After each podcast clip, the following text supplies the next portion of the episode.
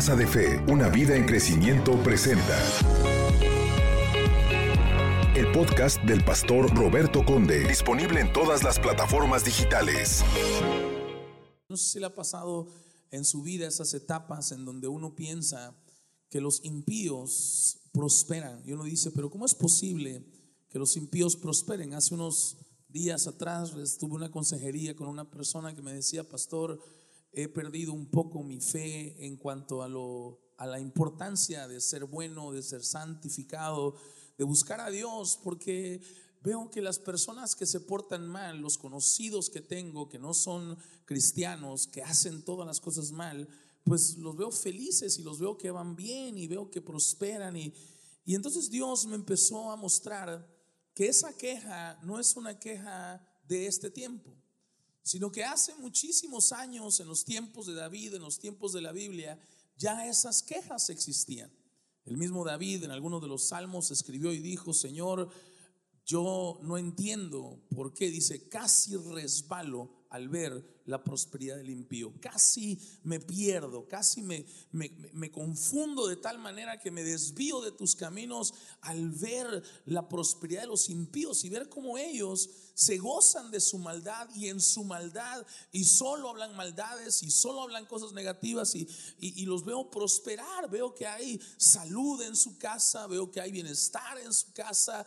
Y yo me pregunto, dice David en el Salmo, si acaso Dios sabe de esto que está pasando y estas personas eh, eh, se mofan de Dios y hablan incluso en contra del cielo y en contra de ti. Y veo que están prosperados y están bendecidos. Y yo me pregunto, ¿pero por qué? Jeremías también por su lado le dijo, Señor, tú eres bueno, definitivamente, eres un Dios maravilloso con los justos, pero tengo una queja. Y mi queja tiene que ver con, y quiero presentarte esta queja, porque no logro entender por qué los impíos prosperan. ¿Por qué los impíos, los que hacen las cosas mal, los que no tienen ningún temor de Dios, a qué se debe su prosperidad? Y más adelante, David en uno de los salmos también dice, abrí los ojos en el templo y tú me mostraste el fin de esas personas. Y ahí es donde David escribe y dice, no te fíes de la prosperidad del impío, porque serán como la hierba que hoy está verde, resplandeciente, pero mañana estará completamente seca. Y entonces entendí algo de parte de Dios, y es que nosotros como personas nos preguntamos esas cosas cuando estamos pasando por ciertas adversidades. Esas preguntas no vienen de un cristiano o de una persona que ha visto la bondad del Señor. Los momentos en donde Jeremías está quejándose de la prosperidad de los impíos es el momento en el que él está siendo perseguido por los impíos. El momento donde Él está en la cárcel, donde Él está eh, abatido por la adversidad, donde está pasando por diferentes tribulaciones y diferentes situaciones y está en un momento terrible de, su vida y, no ha experimentado esa favor y esa gracia y esa bendición del Señor. Y por algún motivo, Jeremías eh, dentro de todo lo que está viendo, en medio de esa adversidad, él voltea a ver hacia atrás y dice, Dios, ¿Por qué los impíos prosperan? ¿Y por qué yo que predico tu palabra y llego a hablar de parte del Señor, por qué yo me encuentro en esta situación?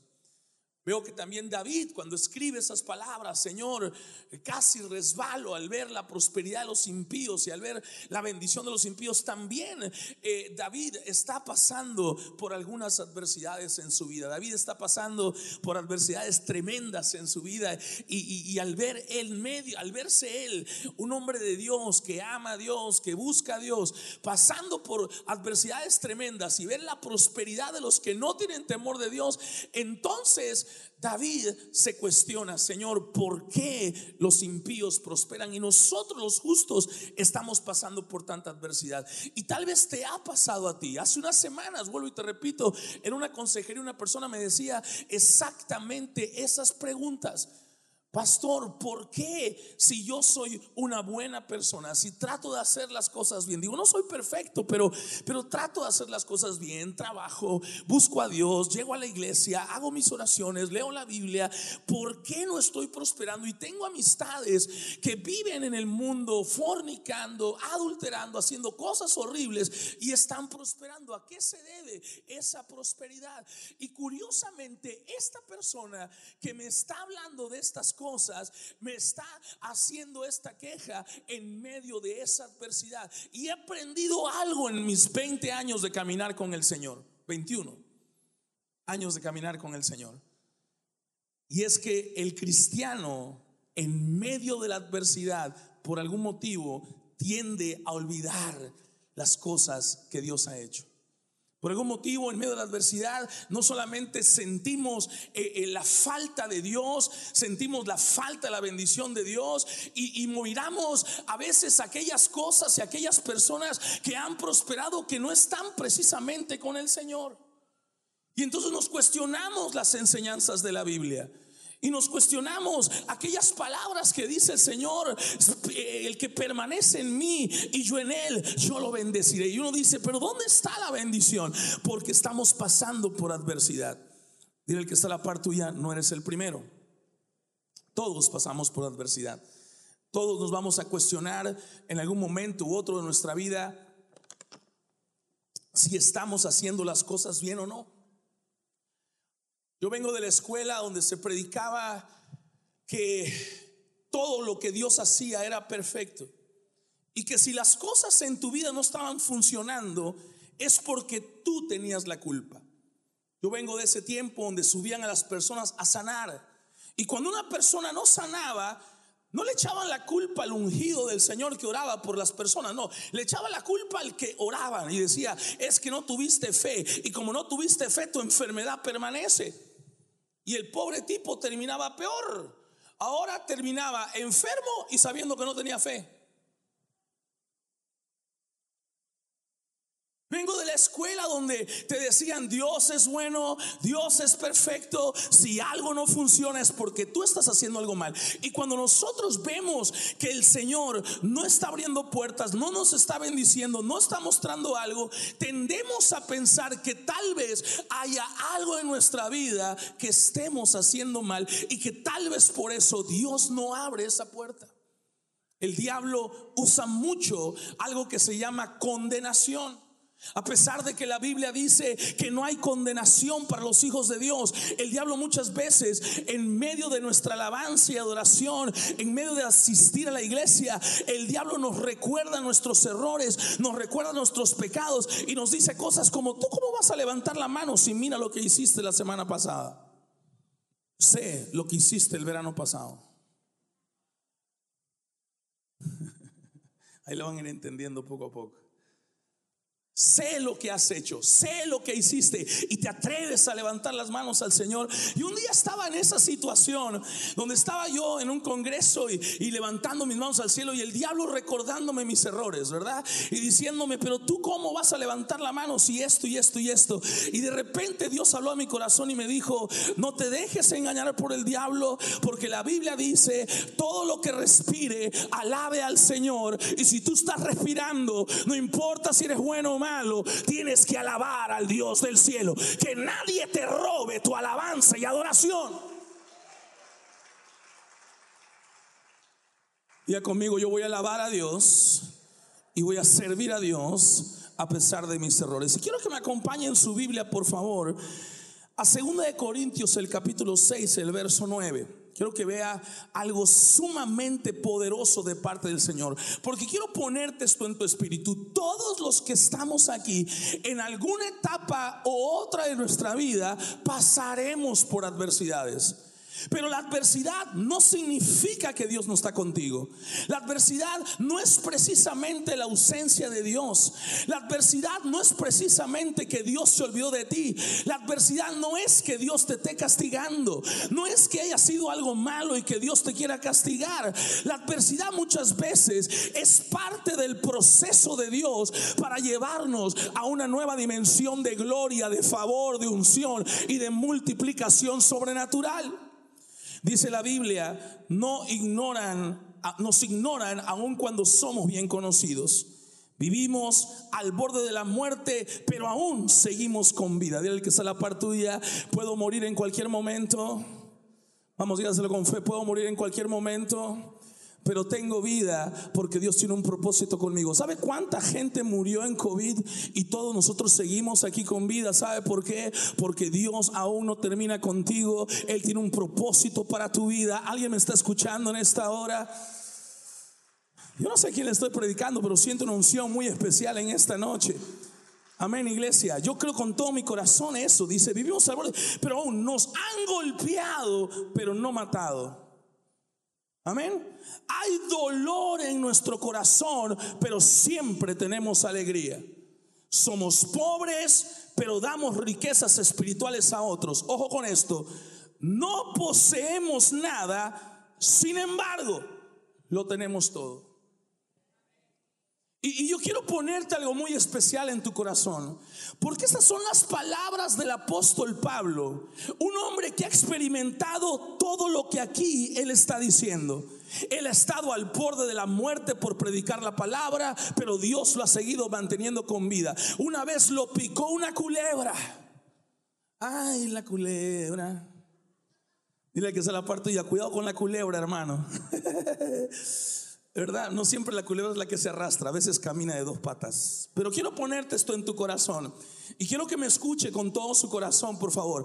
A Pablo lo picó la serpiente. Lo picó la serpiente y Dios le conservó la vida. ¿Por qué? Porque Dios tiene un propósito para con él. Y yo quiero ponerte algo en tu corazón. Tal vez tú no te, no te, no te hayas dado cuenta, pero hay serpientes que te han picado, hay veneno que te ha tocado y tú sigues con vida y de pie y sigues alabando a Dios y sigues levantando tus manos porque Dios tiene un propósito para tu vida. La serpiente te puede picar, pero no te va a matar. Alguien tiene que decir amén. Dile el que está a la par tuya, Dios, la serpiente me ha picado, pero sigo con vida.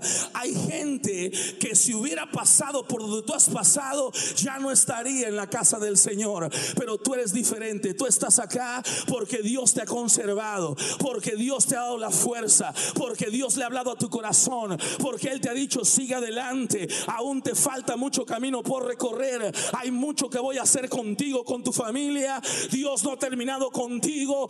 Levántate, unge tu cabeza, sal, esfuérzate, sé valiente y verás la gloria. Oh, vamos, vamos, fuerte ese aplauso, iglesia. Diga conmigo, mi propósito sigue vivo, mi asignación sigue viva, la visión sigue viva, el plan de Dios sigue vivo. Esto no se termina hasta que Dios lo diga. Y mientras siga con vida, seguiré luchando por alcanzar todo lo que Dios tiene preparado para mi vida. Dile al que está a la par tuya, no estaba muerto, andaba golpeadón.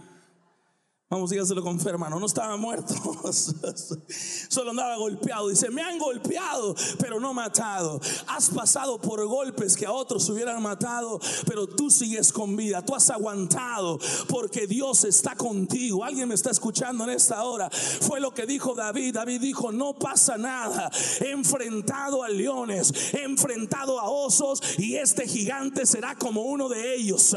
No importa lo que haya pasado en mi vida, sigo con vida porque Dios está conmigo y si Dios está conmigo, alguien que tenga fe, dele un fuerte aplauso al Dios del cielo. Ojo, hay dolor en nuestro corazón, pero siempre tenemos alegría. Porque hay veces que pasamos por dolor. Amén. ¿Cuántos han pasado por dolor en su vida? Pero dice la palabra del Señor, nuevas son las misericordias del Señor cada mañana. Con el día llega el gozo. Oh, alguien tiene que decir amén. Hay dolor en el corazón, pero el gozo de Jehová es mi fortaleza alguien se ha fortalecido en el Señor, dele gloria a Dios. Yo estoy contento por eso, porque hay veces que el diablo piensa que ya te venció y viene la mañana y sales con nueva fuerza, amén. Viene el día y sales con nueva virtud. Viene el momento de tu entierro y resulta que no estás muerto, estás resucitado. Hay una fuerza mayor en ti que opera, dice la palabra del Señor, y le da vida a nuestros cuerpos mortales. El mismo espíritu que resucitó a Cristo de los muertos es el mismo espíritu que habita en mi corazón y me fortalece todos los días. Amén, iglesia. Si quiere el que está la par tuya, vamos adelante, porque hay mucho camino por recorrer. Amén, iglesia. Así que no te des por vencido. Y entonces dice la Biblia, no poseemos nada, sin embargo, lo tenemos todo. Y es increíble el contraste ¿Cómo el apóstol Pablo puede decir, no tengo nada y a pesar de, a pesar de eso tenerlo todo? Y quiero ponerte esto en tu corazón porque lo que el apóstol Pablo está diciendo acá es que en lo natural yo no tengo nada. Pero en lo sobrenatural puedo tenerlo todo. Quiero ponerte esto en tu espíritu. Dile al que está a la parte tuya, Dios te va a suplir sobrenaturalmente. Hmm. Lo que Dios tiene para ti, esto es el reconocimiento del apóstol Pablo acá. Él dice, no tengo nada, pero lo tengo todo en Cristo Jesús. Amén. No porque tenga a Jesús propiamente, sino porque todo lo que está reconociendo el apóstol Pablo es que todo lo que existe viene de una dimensión donde no se ven las cosas. Una dimensión donde se entra solamente por medio de la fe. Ojo acá. Y lo que el apóstol Pablo está reconociendo es que puede ser que en esta dimensión yo no tenga nada, pero la casa, el dinero, el carro, la propiedad, la bendición ya está en la presencia del Señor. Y que con el tiempo, en el tiempo de Dios, vendrá sobre mi vida.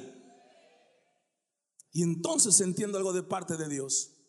El contraste de no tener nada que te lleva a tenerlo todo. Diga conmigo, de la nada a todo. Vamos, dile que está la parte tuya. Hoy vas a pasar de nada a todo en el nombre de Jesús. Amén, iglesia. Dios me hablaba de una prosperidad que hay después de la adversidad. Quiero que veas los contrastes del apóstol Pablo acá. Estamos tristes pero alegres, golpeados pero con vida, al borde de la muerte pero seguimos adelante. No tenemos nada pero lo tenemos todo. Y yo no sé a quién estoy predicando en esta hora, pero yo creo con todo mi corazón que cuando salgas de acá le vas a decir, Señor, gracias porque hoy no tengo nada. Alguien tiene que decir amén a eso. No me quiero adelantar mucho. Pero quiero ponerte algo en tu corazón. La adversidad en las manos de Dios es la señal de una nueva dimensión de gloria de parte de Dios. Y quiero ponerte esto en tu corazón, porque la Biblia nos habla de una ley espiritual, es la prosperidad que sigue a la adversidad. Y lo peor que nos puede pasar es cuestionar la bondad, la misericordia y la fidelidad de Dios cuando estamos en la adversidad. Tenemos que aprender a conocer que las adversidades son el anuncio, la antesala de las bendiciones de Dios. Quiero ponerte eso en tu corazón porque un gran porcentaje de cristianos se alejan de los caminos de Dios en las adversidades. Un gran porcentaje de hombres y mujeres que Dios tiene grandes planes con su vida, abortan el plan de Dios para su vida, se cuelgan, se matan el propósito de Dios por la adversidad que están sufriendo. Dicen cosas como no aguanto más, ya no quiero más y cuelgan la toalla antes de tiempo. Quiero ponerte esto en tu corazón porque el apóstol Pablo dice, hay momentos de dolor. El verso 10 dice, puede haber dolor en nuestro corazón. Momentos de dolor en nuestra vida. Dolor que rompe el corazón. Pero dice el apóstol Pablo, después de ese momento de dolor, vendrán momentos de alegría. Ah, alguien tiene que decir amén a eso. Vamos, déselo fuerte al Dios del cielo. Vamos. Alguien tiene que creerlo con todo su corazón a esa persona que hoy estás deprimida, yo vengo a decirte en el nombre de Jesús que si perseveras en oración, Dios tiene algo hermoso para tu vida. Dios tiene algo grande para tu vida que va a traer mucho más bendición que el dolor que alguien te causó. Alguien me está escuchando en esta hora. Tal vez alguien te dejó, tal vez alguien te abandonó, pero la alegría que va a traer la otra persona que viene Oh, mi Dios del cielo, alguien tiene que recibirlo. Alguien tiene que recibirlo en esta hora. Diga conmigo, algo grande viene. Y yo quiero ponerte esto en tu espíritu porque es el poder que ha vencido. Ojo, y ha pasado por tiempos que traen dolor a nuestra vida, momentos difíciles, pero esos momentos terminan en gran victoria y gran prosperidad. El que está escribiendo acá a las personas, ojo acá, por favor, Dios está describiendo a las personas que están cosechando la prosperidad que sigue a las adversidades de la vida. Y estamos en una posición como cristianos como nación, como familia, como personas, donde todos estamos por comenzar a cosechar la prosperidad de la adversidad que hemos estado pasando. Dile al que está a la par tuya, tus lágrimas no han sido en vano, tu dolor no ha sido en vano, tu oración no ha sido en vano. Prepárate, casa de fe, porque Dios está por abrir las ventanas del cielo. Tu oración será contestada, los deseos de tu corazón serán concedidos. ¿Alguien me está escuchando? En esta hora. Diga conmigo, la adversidad trae una cosecha. Amados, ese es un principio bíblico. Prosperidad significa ser exitoso, ser próspero. Adversidad significa ser desafortunado, pasar por sufrimientos y problemas. Y todos pasaremos por ambos. Alguien tiene que dar un aplauso al Señor. No, vamos, tiene que dárselo fuerte al Dios del cielo. Amén, iglesia. Diga conmigo, voy a pasar por los dos. Dígalo con fe, voy a pasar por los dos. Ahorita estoy en adversidad, pero viene mi tiempo de prosperidad. Viene mi tiempo de bendición. Ahorita estoy en dolor, pero viene mi tiempo de alegría. Hoy estoy en llanto, pero viene mi tiempo de danza. Alguien me está escuchando en esta hora, casa de fe. Dios te dice en esta noche, a tu lágrima le seguirá risas, gozo, bendición. A tu soledad le seguirá prosperidad. A, a tus deudas abundancia. Amén, iglesia. Quiero ponerte esto en tu espíritu porque todos pasamos por ambos tiempos. Pasaremos por adversidades, pero Dios quiere que tú sepas, pasarás por prosperidad. Y Jesús se lo dijo a sus discípulos, en esta vida tendrán aflicción, pero confiad, yo he vencido al mundo, yo he vencido esta vida. En esta vida vas a pasar por problemas y hoy yo quiero que cada adversidad que la vida te presente, recuerdes que puedes llorar. Dile al que está a la par tuya, se vale llorar, se vale llorar, se vale subir cosas tristes al Facebook, pero viene el tiempo en donde te vas a reír y en ese tiempo vas a subir otro tipo de foto, otro tipo de de mensaje, otro tipo de bendición. Alguien me está escuchando en esta hora.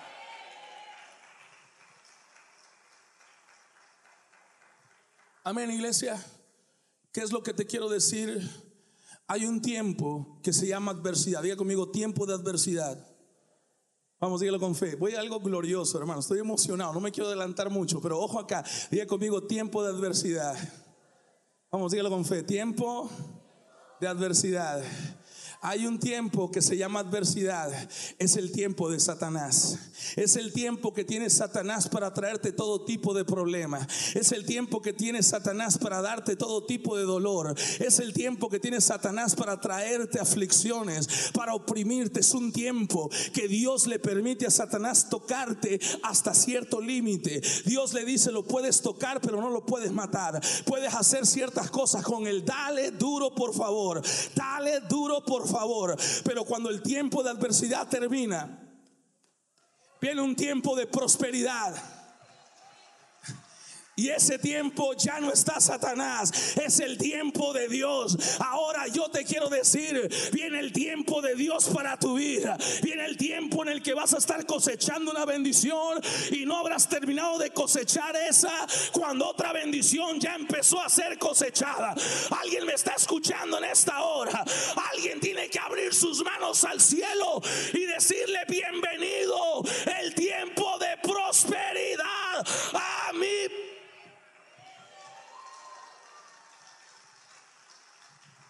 Vamos a hacerlo fuerte al Dios del cielo. Alguien se tiene que reír del diablo y decirle, diablo, ya tuviste tu tiempo, tuviste tu oportunidad. Ahora viene el tiempo de Dios. Ahora viene el tiempo del Espíritu. Ahora viene el tiempo de su gloria. Ahora viene el tiempo de su favor. Me golpeaste, pero no me mataste. Me lastimaste, pero no me destruiste. Sigo de pie por la fuerza de Dios. Y ahora ahora viene el tiempo de ver su gloria. Aleluya. Dile al que está a la par tuya, tiempo de prosperidad llegado a tu vida. Vamos, vamos, jálale el pelo. Dile, tiempo de prosperidad llegó a tu vida, hermano. Amén, iglesia.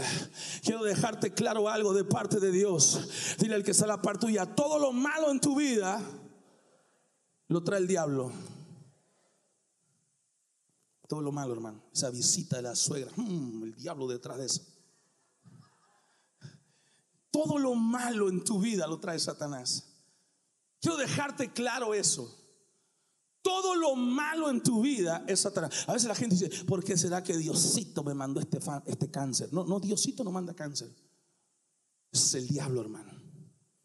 Diosito no manda problemas, es Satanás olas del infierno se levantan contra tu vida porque es el diablo, porque el diablo solo viene a matar, a robar y a destruir. Es el diablo el que trae devastación, es el diablo el que trae destrucción. Pero hay un momento donde Dios dice, se acabó, la devastación ya no más, el dolor ya no más. Hay un momento donde Dios dice, es tiempo de cosechar la prosperidad que viene después de la adversidad. Es el tiempo, el diablo tuvo el 2020, 21 y parte del 22, pero a partir de ahora en adelante es el tiempo de Dios, es el tiempo de su promesa, es el tiempo de su palabra, es el tiempo de su gloria, es el tiempo de ver la gloria de Dios. Aleluya.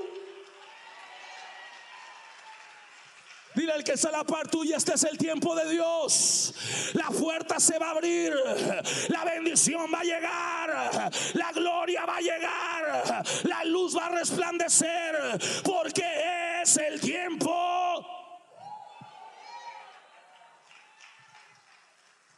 Amén, iglesia. Amén o no amén. Dile al que está a la par tuya, deja de estar triste, porque vas a cosechar hoy la bendición de Dios. Hmm. Por eso dice la Biblia, estoy triste, pero estoy alegre. Porque el apóstol Pablo, la única manera, ojo acá por favor, la única manera en la que podemos estar alegres en la tristeza es sabiendo lo que Dios tiene para nosotros.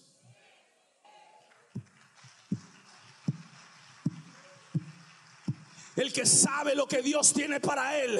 Dice la palabra de Dios, el pueblo que conoce a su Dios actuará y se esforzará. ¿Alguien me está escuchando en esta hora? Sé que la próxima vez que te pregunten, ¿cómo está hermano? No diga, ahí voy hermano, ahí voy pasándola, con fe. No hermano, dile al que está la parte tuya, eso no es la cara. Amén iglesia. El tiempo que viene es un tiempo glorioso. Amén. Casa de fe. Alguien tiene que estar contento en la adversidad. ¿Cómo estás? Enfermo. ¿Cómo estás? Sin dinero. ¿Y por qué estás contento? Porque viene el tiempo de Dios, viene la gloria de Dios, viene el contrato de Dios. Lo que todos estos años me han robado, Dios me lo dará en un abrir y cerrar de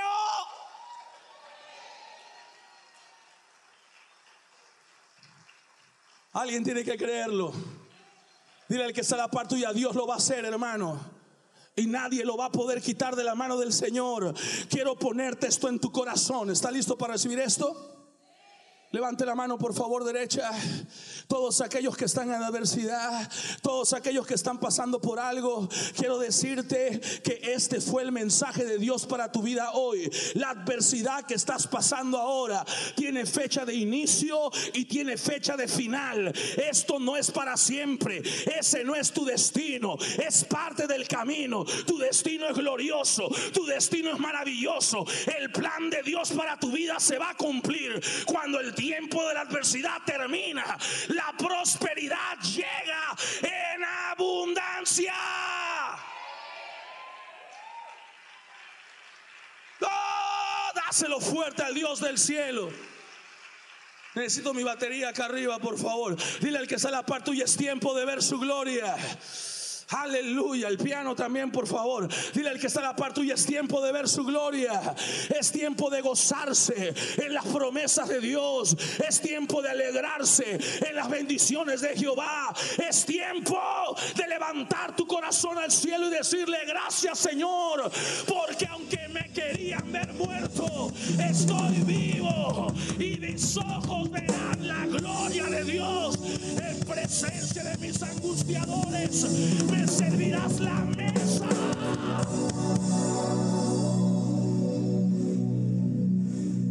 Amén, iglesia. Dile al que está en la parte y es tiempo de ver su gloria. Dame más volumen aquí arriba, por favor. Dile al que está en la parte y es tiempo de ver su gloria. Mm. Viene el tiempo en donde después de todo lo que has sufrido, todo lo que has padecido, todo lo que te ha costado, lágrimas, noches sin poder dormir. Viene el tiempo donde la recompensa de Dios será superior a lo que estás pasando ahora.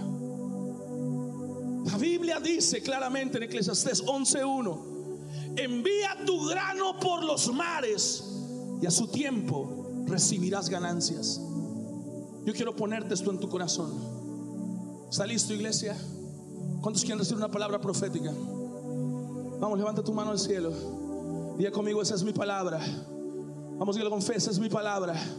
Así te dice el Señor, todo lo que has perdido va a regresar y va a regresar con bendición mejorada, va a regresar aumentado, va a regresar bendecido, va a regresar lleno. Todo lo que has perdido, todo lo que se ha ido en el tiempo de Dios volverá multiplicado. Así te dice el Señor, no has perdido nada.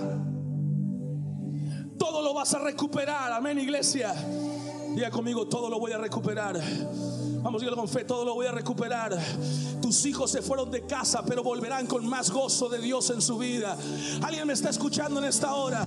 Tu hijo se fue de la iglesia, pero volverá más ungido para servir a Dios. Amén o no amén. Diga conmigo, lo que perdí regresará mejorado. No me sueltes el piano, por favor. Diga conmigo, lo que se fue volverá mejorado. Mis ojos verán la gloria de Dios. Vamos, dice, dile que sea la parte tuya. Tus ojos verán la gloria de Dios. Yo no sé qué perdiste, pero volverá mejorado. Tal vez perdiste un ser querido. Yo te vengo a decir que cuando lo vuelvas a ver, lo verás vestido de gloria, en un cuerpo glorificado, lleno de la presencia de Dios. Alguien me está escuchando en esta hora. Lo que hayas perdido, dice el Señor, lo vas a recuperar mejor. Mejor de lo que se fue. Amén, iglesia. Ya conmigo mejor de lo que se fue. Hayas perdido lo que hayas perdido. No te fíes de eso. Hoy el diablo quiere usar el Instagram para causarte más dolor y decirte, mira el esposo que se te fue, hoy está mejor sin ti que contigo. quiere usar eso. Quiere usar las redes sociales y las mentiras de Satanás para hacerte creer que tú tomaste una mala decisión al decidir por Cristo. Pero esa es la adversidad.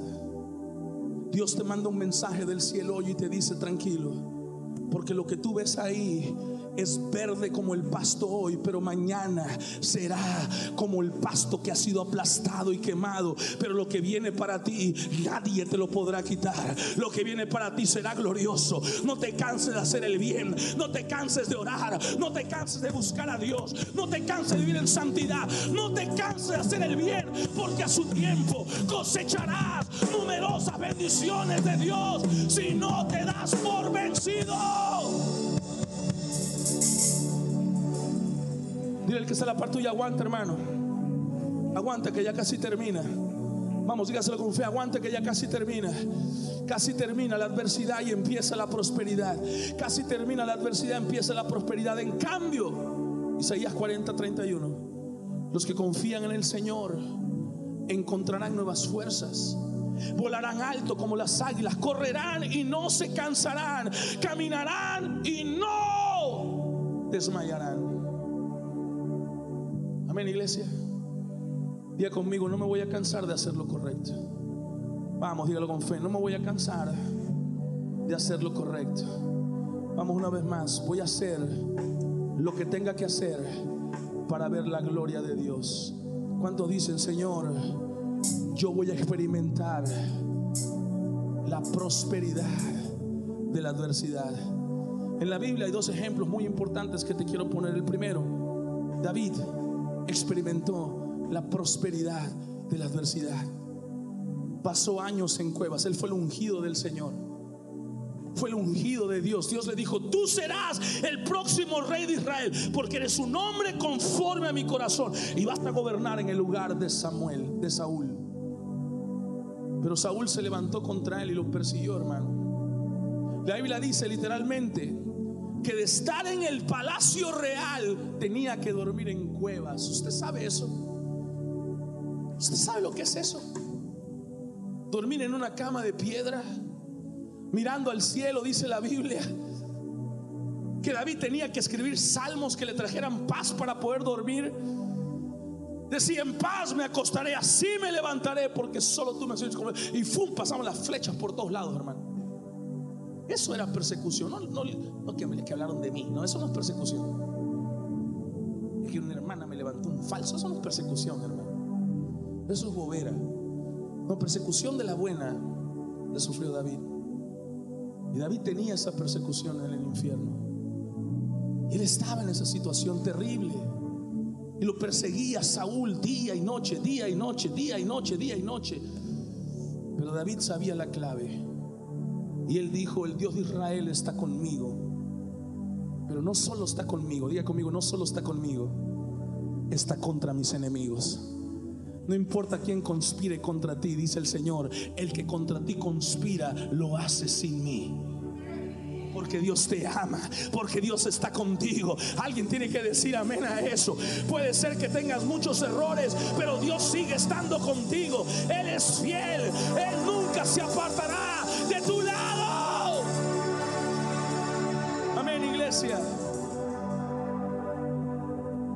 Pero por último, el mejor ejemplo de la Biblia es Job. Job experimentó la prosperidad de la adversidad. La Biblia dice que un día Satanás se presentó delante de Dios y Dios le dio permiso de tocar a Job. Día conmigo tiempos de adversidad. Amén. Esos son los permisos que tiene el diablo de tocar tu vida. ¿Ah? Tiempos de darte tus cachetadas y pasarte por cosas duras en la vida. Pero quiero ponerte esto en tu corazón. El mismo Dios que permite la adversidad le pone un límite a Satanás. Él le dice, puedes tocar todo, pero no toques su cuerpo. Enférmalo, pero no toques su vida. Porque aún en la adversidad, Dios está en control. No, no me entendió. Yo dije que aún en la adversidad Dios está en control. Tu situación no se ha salido de control. Tus hijos no se van a perder más allá. Tu familia no se va a perder más allá. No te preocupes. Descansa en el Señor. Confía en Dios. Hay un límite. Dios no va a dejar que tu situación se convierta imposible. Dios no va a permitir que pierdas más cosas de lo que puedas soportar. Alguien me está escuchando en esta hora. Conmigo, Dios está en control. Vamos a ir con fe, Dios está en control. Vas a perder cosas, sí, pero hay un límite. Hay un límite. Aún en adversidad, Dios está en control. Quiero terminar con esto, iglesia, casa de fe. La Biblia dice que después de todo lo que pasó, perdió todo, ¿sabes? Perdió familia, perdió todo, todo. Lo único que le quedó fue la esposa. El diablo es muy malo, hermano. Es terrible ese diablo mentiroso. Dice, el, pastor Joy Ferreira, dice, esa mujer era tan mala que ni el diablo se quiso meter con ella. Y luego usaba la mujer para afectar la vida de Job. Maldice a Dios y muérete, le decía. O sea, le hablaba, le hablaba de Satanás. De Satanás le hablaba. ¿Y sabe que he aprendido, iglesia? Que el diablo no va a usar gente que no te pueda afectar. Él va a usar personas cercanas a ti para hacerte el mayor daño. Pero aguas, tú no puedes luchar con ellos. Tu lucha es espiritual, amén. Ya conmigo mi lucha es espiritual. No es mi esposo, es el demonio que está en mi esposo. Tengo que sacarle en el nombre de Jesús. Quiero ponerte esto en tu espíritu. Quiero que me escuche como nunca escucho a nadie en su vida, por favor. Perdió todo. Perdió la salud. La Biblia dice que con un pedazo de carbón, una teja, se rascaba las llagas que tenía en su cuerpo.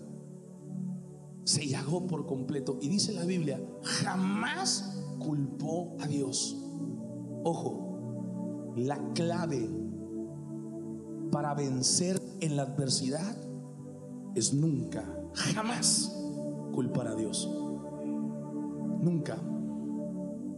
Nunca digas, ¿por qué Dios a mí? ¿Por qué? Porque no, eso no es correcto.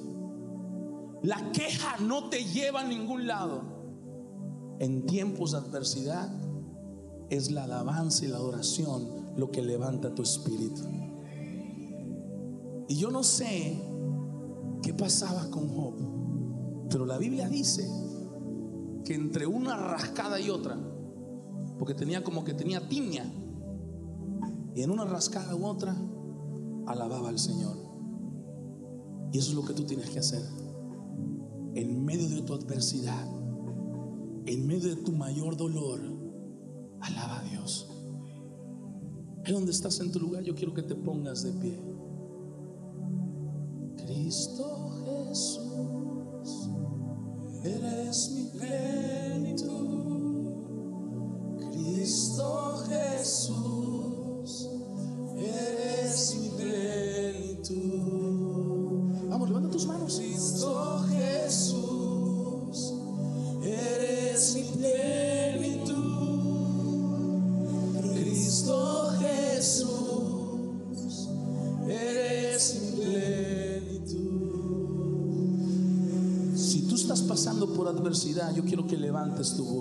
Manos al cielo, por difícil que sea, y le digas a Dios estas palabras. Si te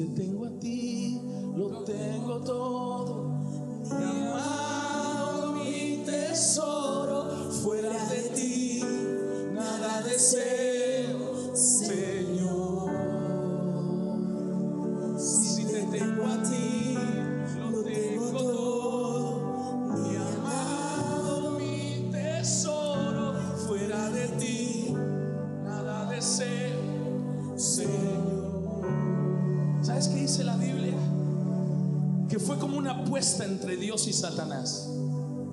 Porque Dios le dijo a Satanás, mira mi siervo Job, No hay ninguno más recto, íntegro que él en toda la tierra. Dijo, claro, dijo Satanás. ¿Acaso lo hace de balde? Mira, lo has bendecido.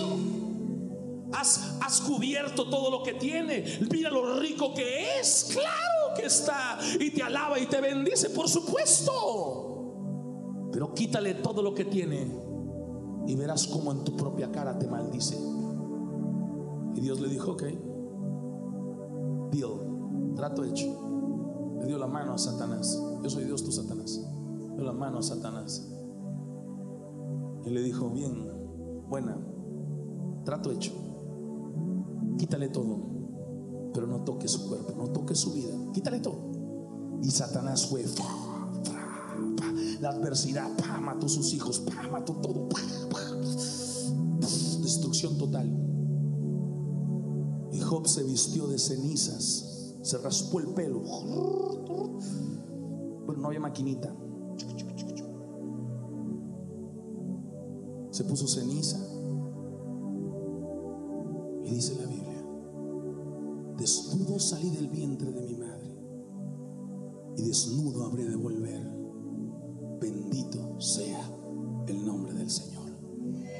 Y yo no sé qué cantó, pero yo me imagino que cantó algo así. Si te tengo a ti, lo tengo todo, mi amado, mi tesoro, fuera de ti, nada deseo, Señor. Vamos, levanta tus manos.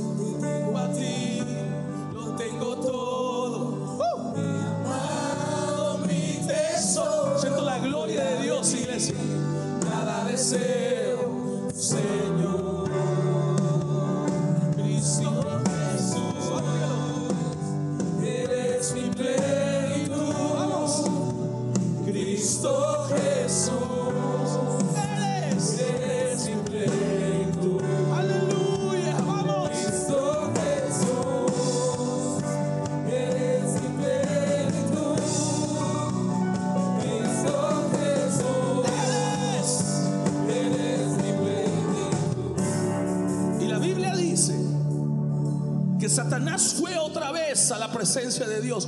Dios le dijo, ¿viste Satanás? Le quitaste todo y me sigue alabando.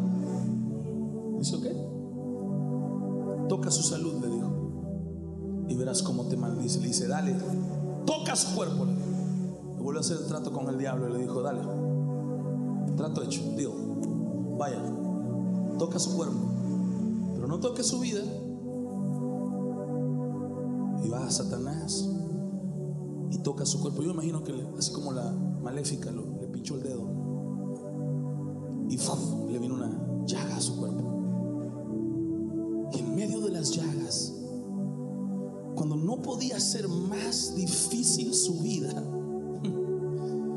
cuando ya no podía sorprenderle nada más difícil que eso, la esposa, la mujer, la ayuda demonia,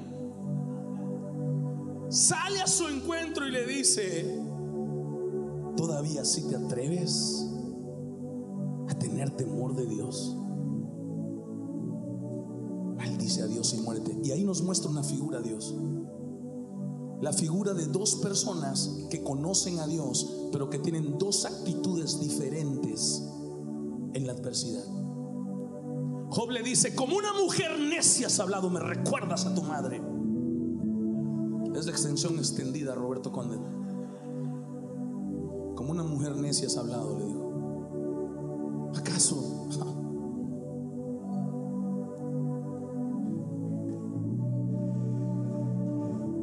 Habremos de recibir solo lo bueno de Dios y no lo malo.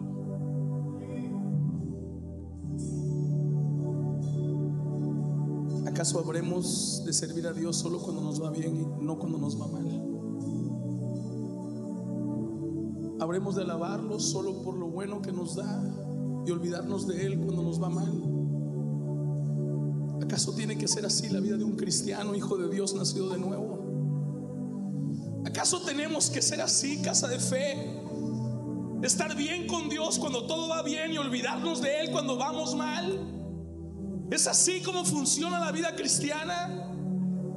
Es así como debe ser llegar a la iglesia porque voy bien en todo, pero cuando estoy mal me voy de la casa del Señor. Es así como funciona.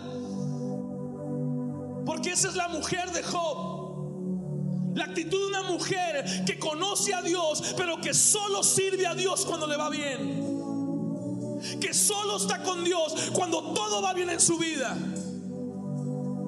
Pero al otro lado está Job un hombre que sabe honrar a Dios en las buenas y en las malas. Un hombre que sabe adorar el nombre del Señor cuando todo está bien y cuando todo está mal. Así que Job levantó su, su mano al cielo y volvió a cantar. Si te tengo a ti, tengo todo. Esto fue el podcast del pastor Roberto Conde. No te pierdas ninguna prédica. Casa de Fe, una vida en crecimiento, presentó.